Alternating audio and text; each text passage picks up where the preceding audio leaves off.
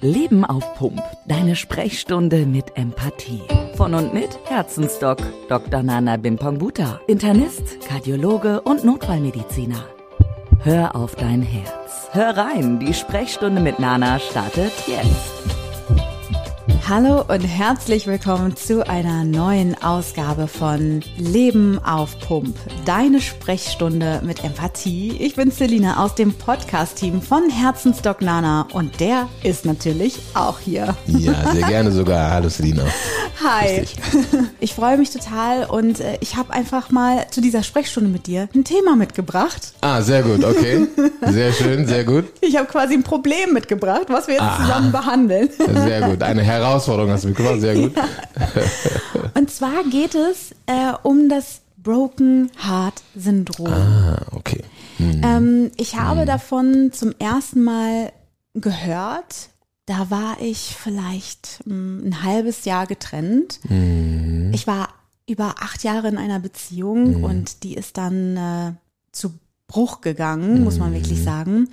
Und hat mich äh, schon sehr in einen tiefen Liebeskummer mhm. äh, katapultiert. Mhm. Und irgendwann begegnete mir dann dieser Begriff, Broken Heart Syndrom. Und dann habe ich das so durchgelesen, ähm, worum es da geht und dachte mir irgendwie so, ey, das das fühle ich irgendwie. Ich weiß nicht, ob ich das hatte, aber diesen Schmerz, den ich wirklich im Herzen gefühlt habe. Mm. Und es hat sich nicht angefühlt wie eine Einbildung, wie irgendwie mm. ein ganz normaler, eine Traurigkeit, sondern es war wirklich so, dass es, dass sich das so ganz ähm, schwer angefühlt hat, als würde das so richtig Kraft brauchen, um zu pumpen. So hat sich das angefühlt mm. für mich. Mm. Und da dachte ich mir, das ist ja, äh, das ist ja wirklich Wahnsinn, dass ich äh, so eine so eine Traurigkeit, so ein Liebeskummer tatsächlich auf das Organ ausüben, auswirken kann. Mhm. Bin mir aber nicht sicher. Ich muss ja. nämlich sagen, ich muss jetzt verraten, ich habe das in der Bild gelesen.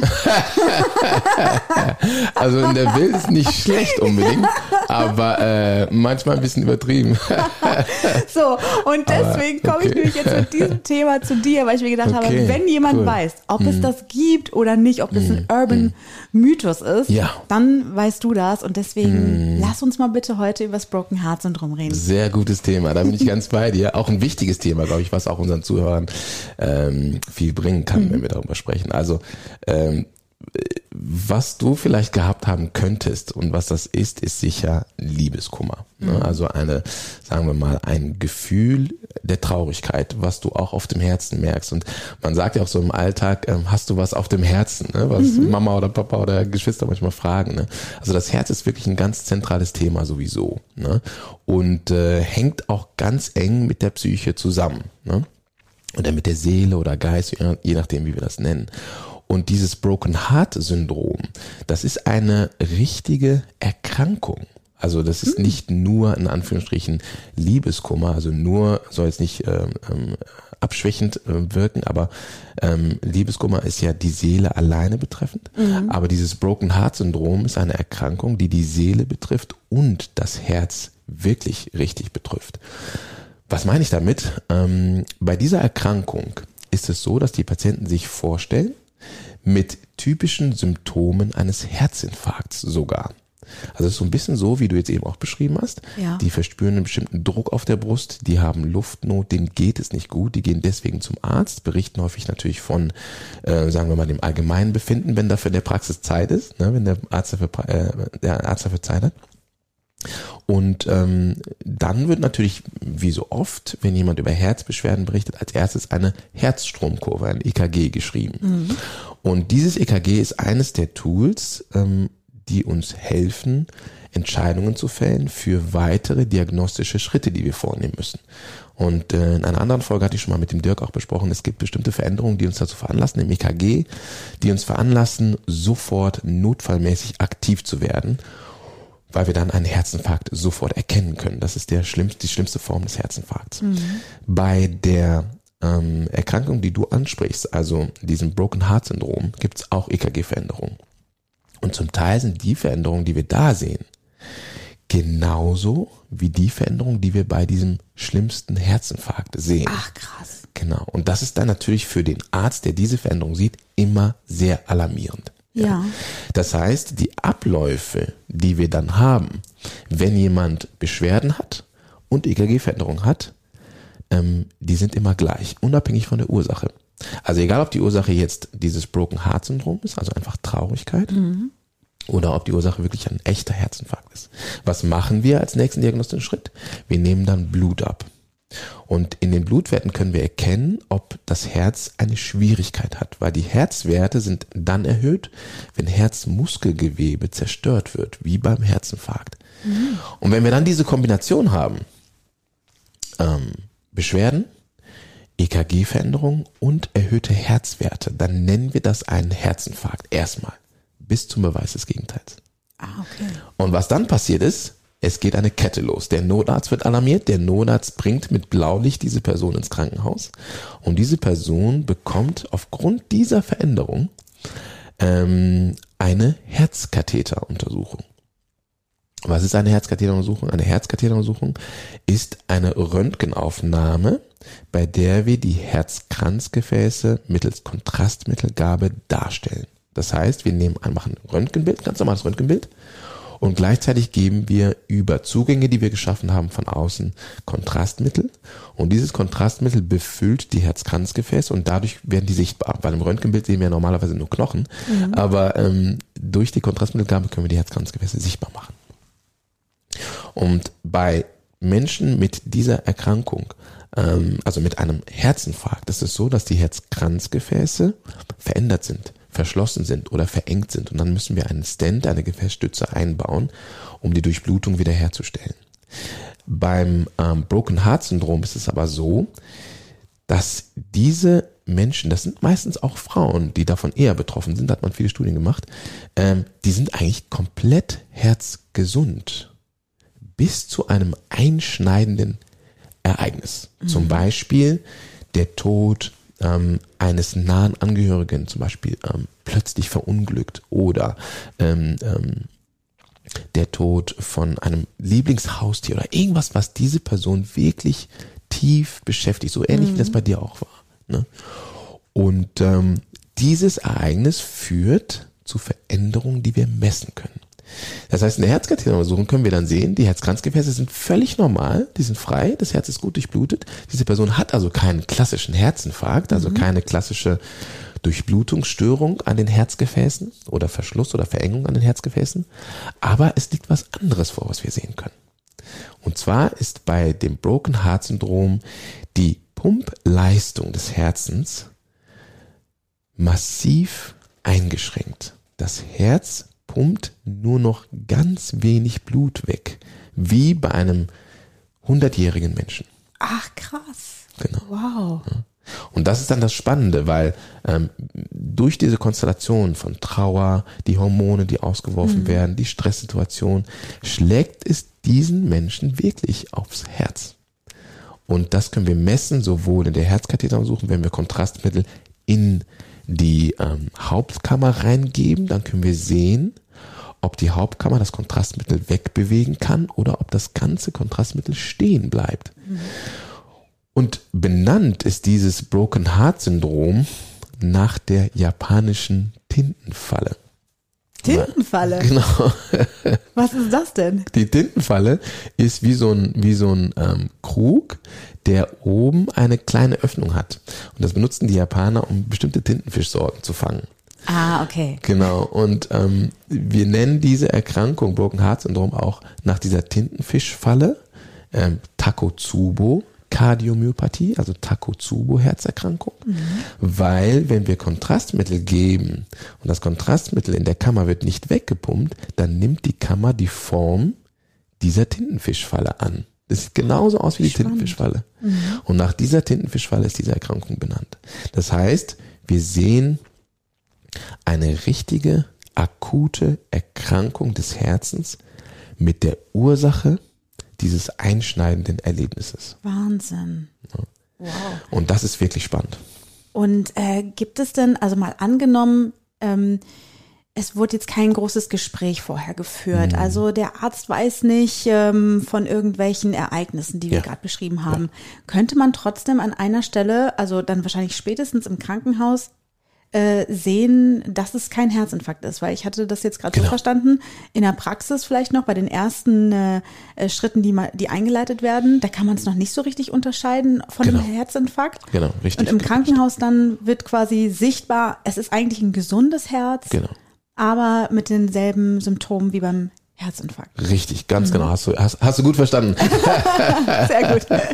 Genau, also ähm, ähm, das ist ja das Spannende, ne? das Mhm. ist, dass man das am Anfang gar nicht erkennen kann. Also wir haben ja die die die ähm, diagnostischen Wege, also wie finden wir raus, ob jemand Mhm. eine Erkrankung hat. Ähm, da haben wir Hilfsmittel für und eins davon ist natürlich die Anamnese. Also wir fragen den Patienten, was passiert ist. Wir fragen nach den Symptomen. Das hilft uns. Dann hilft uns ähm, die körperliche Untersuchung. Ja, also ich ich bin ja der Herzensdoc und als Herzensdoc äh, bin ich natürlich daran interessiert, die Patienten immer zu fragen als erstes, ja, zu fragen ähm, und dann auch zu körp körperlich zu untersuchen. Ja, ich finde das sehr sehr wichtig und wir bringen das auch den äh, Assistenzärzten immer bei, dass das nach wie vor ähm, ein Hauptjob ist von uns als Ärzten, dass wir die Patienten wahrnehmen, dass wir zuhören, was sie sagen oder hinhören und dass wir die auch untersuchen.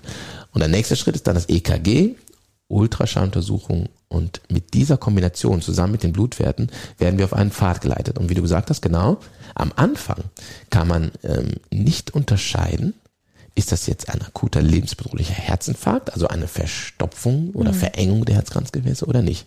Und um das zu wissen, müssen wir diese Herzkatheteruntersuchung machen, weil da können wir die Herzkranzgefäße ja sehen. Ja. Und wenn wir dann sehen, die sind ganz glatt und super durchblutet, dann ist schon mal erstmal die Alarmierung wieder zurückgestellt. Dann kann man sagen, gut, Alarmstufe Rot ist nicht mehr. Wir können jetzt auf Gelb und auf Grün gehen. Genau. Ich finde es wirklich faszinierend, dass bei diesem Broken Heart Syndrom oder auch Takotsuko, Dako, Takotsubo. ähm, Takotsubo. dass äh, das wirklich der Beweis dafür ist, Ja. wie krass unsere Psyche sich auf Absolut. das Herz ausüben kann, Absolut. oder? Absolut. Ne? Und es ist sogar so weit, dass wir diese Patienten, die das haben, genauso behandeln müssen wie jemand, der einen Herzinfarkt hat. Die bekommen dieselben Medikamente.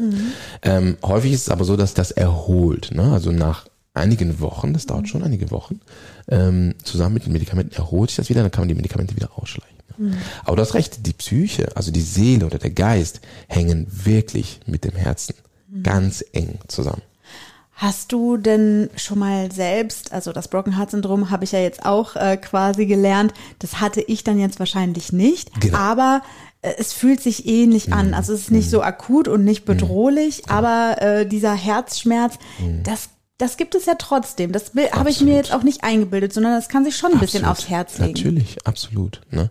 Und das ist ja, das, das Schöne ist, alle Organe hängen irgendwie zusammen und ich sehe die Seele ähm, auch als ein Organ, auch wenn wir die Seele so gar nicht anfassen können oder so, aber ähm, die Seele oder der Geist ist sicher auch ein Organ und alle Organe hängen zusammen und deswegen ist es ja so wichtig, finde ich, zumindest, dass man diese Ausgeglichenheit versucht zu erreichen jeden Tag, ne? dass man diese Balance findet, ähm, weil wir sind nun mal in einer Welt oder ich sag mal, solange man jetzt sich nicht einschließt und das Zimmer nicht verlässt, ähm, äh, also wenn man sich einschließt und das Zimmer nicht verlässt, dann passiert einem wahrscheinlich nichts und man erlebt auch nichts. Aber sobald man das Zimmer, die Wohnung verlässt und rausgeht, ähm, ähm, ist man ja in der Welt und da gibt es nur mal bestimmte Dinge, die passieren. Da gibt es Ja. nur mal bestimmte Begebenheiten und Umstände und mit denen wir umgehen müssen. Und ähm, ich, ich bin aber überzeugt, dass wenn man sich damit beschäftigt, wie zum Beispiel wir jetzt gerade, dass man einfach drüber spricht zum Beispiel, Ja. ähm, dass das helfen kann. Total. Also äh, jetzt, äh, wo du es gerade gesagt hast, mit, äh, mit der Ruhe und der inneren Ja. Mitte, das ist, das ist nämlich auch das, was mir geholfen hat tatsächlich. Also ich muss schon sagen, dass ich mich auch erstmal so ein bisschen abgekapselt habe nach Mhm. der Trennung und in meinem Liebeskummer. Äh, also ich habe so alle Phasen durchlebt. Erstmal natürlich so Party hard Mhm. und äh, wir ignorieren jetzt gerade mal, dass äh, dass es uns schlecht geht, sozusagen, mir und meiner Seele. Und dann eben dieses tiefe Loch, da habe ich mich echt eingeschlossen, versucht mich zu schützen, auch vor der Außenwelt. Und habe dann aber über den Weg in die, äh, mit der Meditation zum Beispiel, ich habe sehr, sehr viel meditiert dann, ähm, habe ich wirklich gelernt, in diese Ruhe zu kommen wieder, weil ich nämlich tatsächlich in meinem Kummer, den ich hatte, zum Glück keine so eine also es war irgendwie auch Trauer, muss ich schon sagen. Man mhm. beerdigt ja sozusagen auch eine Beziehung, die man mhm. hatte. Also irgendwie ist es Klar. auch Trauer. Aber es ist natürlich weit entfernt davon, einen Menschen, also einen, einen Verwandten zu verlieren durch Todesfall oder so. Das Klar. ist ja nochmal was ganz anderes. Mhm. Aber trotzdem, diese Meditation hat mir sehr geholfen, auch äh, im Außen dann, weil als ich dann nämlich wieder angefangen habe, so ein bisschen zu leben, mhm. rauszugehen, mhm. hatte ich ähm, auch oft mit Panikattacken zu kämpfen, mhm. mhm. die, ähm, bei der das Herz ja auch wahnsinnig schnell schlägt. Genau. Anderes Und, Thema. Genau, anderes Thema. Aber auch da hat mhm. mir dann die Meditation geholfen, genau. mit dem, genau. mit dem Schmerz umzugehen und ja, wirklich absolut. in die Ruhe zu kommen. Absolut. Also das kennst du auch, dass absolut. dich das äh, ja, klar. Und ich meine, wir sind ja selber als Ärzte auch nur Menschen. Mhm. Meistens zumindest. Ne? Und der Ärztenstock ist, ist nahbar und nur ein Mensch, so wie alle anderen. Ich habe nur viel gelesen und einen Kittel an. Der ist es eigentlich nicht. äh, aber ich, ich, äh, bin, ich bin ja auch nur ein Mensch und ich merke das ja bei mir manchmal selber auch. Und ich glaube, was, was, was einem auf jeden Fall helfen kann, ist einfach die Gewissheit, dass man das darf. Ne, dass mhm. man auch traurig sein darf. Ich sage das auch meinen Kindern zum Beispiel, wenn was passiert oder wenn sie sich verletzen oder ähm, wenn sie sich Sorgen machen, dann dürfen die auch ruhig traurig sein. Es gibt ja früher, ich weiß gar nicht, ob man das heute noch sagt, dieses Indianer kennt keinen Schmerz. Ne? Mhm. Daran glaube ich zum Beispiel nicht. Ja, ich glaube, Indianer darf auch Schmerz haben. Wieso nicht? Männer dürfen auch weinen. Warum nicht? Auf jeden Fall. Definitiv. Ja, und ich finde das in der, in der Verarbeitung wichtig, als einen der ersten Schritt, dass man sagt, okay, man, ne, dass man das wahrnimmt, mhm. aktiv, dass man sagt, okay, das tut mir weh, ähm, finde ich nicht gut, ähm, ähm, ich, ich, es stört mich. Ne? Das, das darf man sagen. Mhm. Man darf auch weinen, man darf auch traurig sein über Dinge. Ne? Nur wichtig finde ich, dass man in diesen Phasen, dass man sich die zugesteht ähm, und dass man die auch machen darf, warum nicht?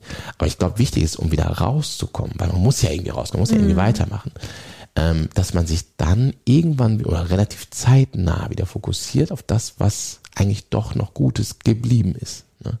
Und was einem dabei helfen kann, das finde ich ganz toll bei dir, zum Beispiel Meditation, ne? dass man einfach die Augen schließt, dass man zu sich kommt und dass man über die Dinge nochmal nachdenkt. Und ich glaube, was, was einem auch helfen kann, was mir hilft, ist das Gebet zum Beispiel. Ja, mhm. dass man, weil was macht das Gebet? Ich bin ja Christ. Was macht das, das Gebet? Das Gebet hilft einem, das abzugeben. Ne? Mhm. Also man, die, die, diese Schwere auf dem Herzen oder ähm, sozusagen die Sorge oder die Angst oder was auch immer das für ein Gefühl ist, das kann man abgeben. Ne? Ich gebe das zum Beispiel dem lieben Gott, lieben Gott immer ab und sag, guck mal, du hast doch alles gesehen. Das ist das, was mich stört. Kannst du mir helfen? Und alleine durch diese Aktivität, dass man was tut, nämlich meditieren, nämlich beten, nämlich, nämlich drüber nachdenken. Ähm, allein durch diesen Prozess wird einem das Ganze schon erleichtert. Mhm. Ne? Und ich glaube, das ist in der Verarbeitung extrem wichtig, dass man, ähm, ähm, dass man das als ersten Schritt äh, macht, auch wieder um zur Positivität zurückzufinden. Mhm, auf jeden Fall. Also dieses Reflektieren, das ja. habe ich auch für mich äh, ähm, ja gefunden ähm, mhm. in äh, dieser ganzen Zeit. Und das mache ich bis heute tatsächlich. Also das Ganze ist jetzt schon ein paar, ein paar Jahre her. Und äh, ich also ich meditiere nicht mehr morgens, aber diese, für mich ist es ein Morgenritual geworden, äh, jeden Tag zu reflektieren was war gestern gut. Genau. Dafür bedanke ich mich genau. einfach äh, so ins Universum genau. Äh, genau. heraus genau. Und, äh, und fokussiere mich dann auf den Tag und worauf mhm. ich mich freue. Und äh, das ist äh, für mich auch ein absoluter äh, ja, ein Schlüssel zum Glück so ein super bisschen. Gut, super gut. Und ich glaube, was, was, ähm, was auch noch gut ist, ist ähm, äh, eins, was du eben gesagt hast, mhm. Dankbarkeit. Mhm. Ja, dass man sich äh, fokussiert oder wie kann man sich fokussieren? Ich glaube, das ist ein Weg, dass man sich mal aufschreibt, drei Dinge, für die man dankbar ist. Ne? Wenn man das zum Beispiel jeden Tag macht, dann hat man automatisch ähm, eine positive Einstellung zum Tag, zum Leben und das ist auch für das Herz gut, weil mhm. wenn das Herz sich daran erinnert, wofür es dankbar sein kann, dann ähm, äh, werden Glückshormone ausgeschüttet und diese Glückshormone, die können genauso wie jetzt negative Hormone das verursachen mhm. können, können Glückshormone auch das Positive steigern und zum Explodieren bringen. Mhm. Und äh, das sieht man ja zum Beispiel, wenn wir verliebt sind oder wenn irgendwas äh, ist, wo, wo das Herz schneller schlägt, ne, mhm. dann merkt man das ja auch, ne, dass, dass das Herz da mittendrin ist. Ne? Und diese Herzensangelegenheit, die sind ja auch ein Teil von unserem Podcast hier. Und ja. deswegen äh, als Herzensstock sprechen wir natürlich auch über das Herz die ganze Zeit, auch mit anderen Aspekten des Herzens. Mhm. Dein Doc. Nana-Moment. Ja, genau. Was haben wir heute besprochen oder worüber haben wir uns ausgetauscht? Mhm. Äh, in der Hoffnung, dass das vielen Menschen, die zuhören, was bringt. Wir haben gesprochen über das Broken Heart Syndrom. Da hattest du ja die Frage, was das genau ist. Und äh, da haben wir gesehen, dass es da eine Erkrankung gibt, die so heißt, die benannt ist nach dem japanischen Tintenfischfalle und die heißt Takotsubo-Kardiomyopathie. Also eine Herzerkrankung, die tatsächlich einen Herzinfarkt nachahmen kann, was die Veränderung im EKG betrifft, was die Blutwerte betrifft. Und ähm, diese Erkrankung hat bestimmte Charakteristika, die wir sehen im Ultraschall oder auch während der Herzkatheteruntersuchung. Und wir haben gesehen, dass es tatsächlich so ist, dass der Zusammenhang zwischen der Psyche, dem Seele und Ge dem Geist und dem Herzen nachweislich besteht. Und äh, gut fand ich auch, dass wir äh, besprochen haben oder überlegt haben, wie man damit umgehen kann. Wie du mhm. umgehst, ich habe ein bisschen von mir erzählt. Und ähm, ja, die Frage an die Zuhörer ist natürlich, okay, was ist denn bei euch ähm, das, was euch bedrückt oder was euch Sorgen macht? Und vielleicht könnt ihr aus unserem Gespräch das ein oder andere mitnehmen, was euch hilft, damit besser umzugehen. Ich bin mir sicher, auf jeden Fall. Das glaube ich auch. Und äh, ich habe auch gelernt, dass äh, ja, das tatsächlich nicht immer nur ähm, Falsches in der Bild steht. Da hatten sie, da hatten sie doch einmal recht. Aber, aber ich bin mir, äh, ich bin sehr froh, dass, dass du mir das jetzt erklärt hast. Sehr gut, weil, sehr gut, äh, sehr dir gut. vertraue ich zehnmal. Mehr als du willst. genau. Das ist schon mal gut. Das ist schon mal gut. Auf jeden Fall. Also da vertraue ich dem Herzensdoc definitiv mehr. Sehr schön, wunderbar. Danke, dass ich hier sein durfte. Danke, dass ich hier sein durfte. Und bis zur nächsten Folge. Bis zur nächsten Folge. Bis bald. Mach's gut. Ganz ohne Termin kommst du auch das nächste Mal direkt wieder dran bei Herzensdoc Nana. Er verarztet dich mit Wissen rund um deine Gesundheit. Sicher dir die Sprechstunde mit Empathie mit einem Klick.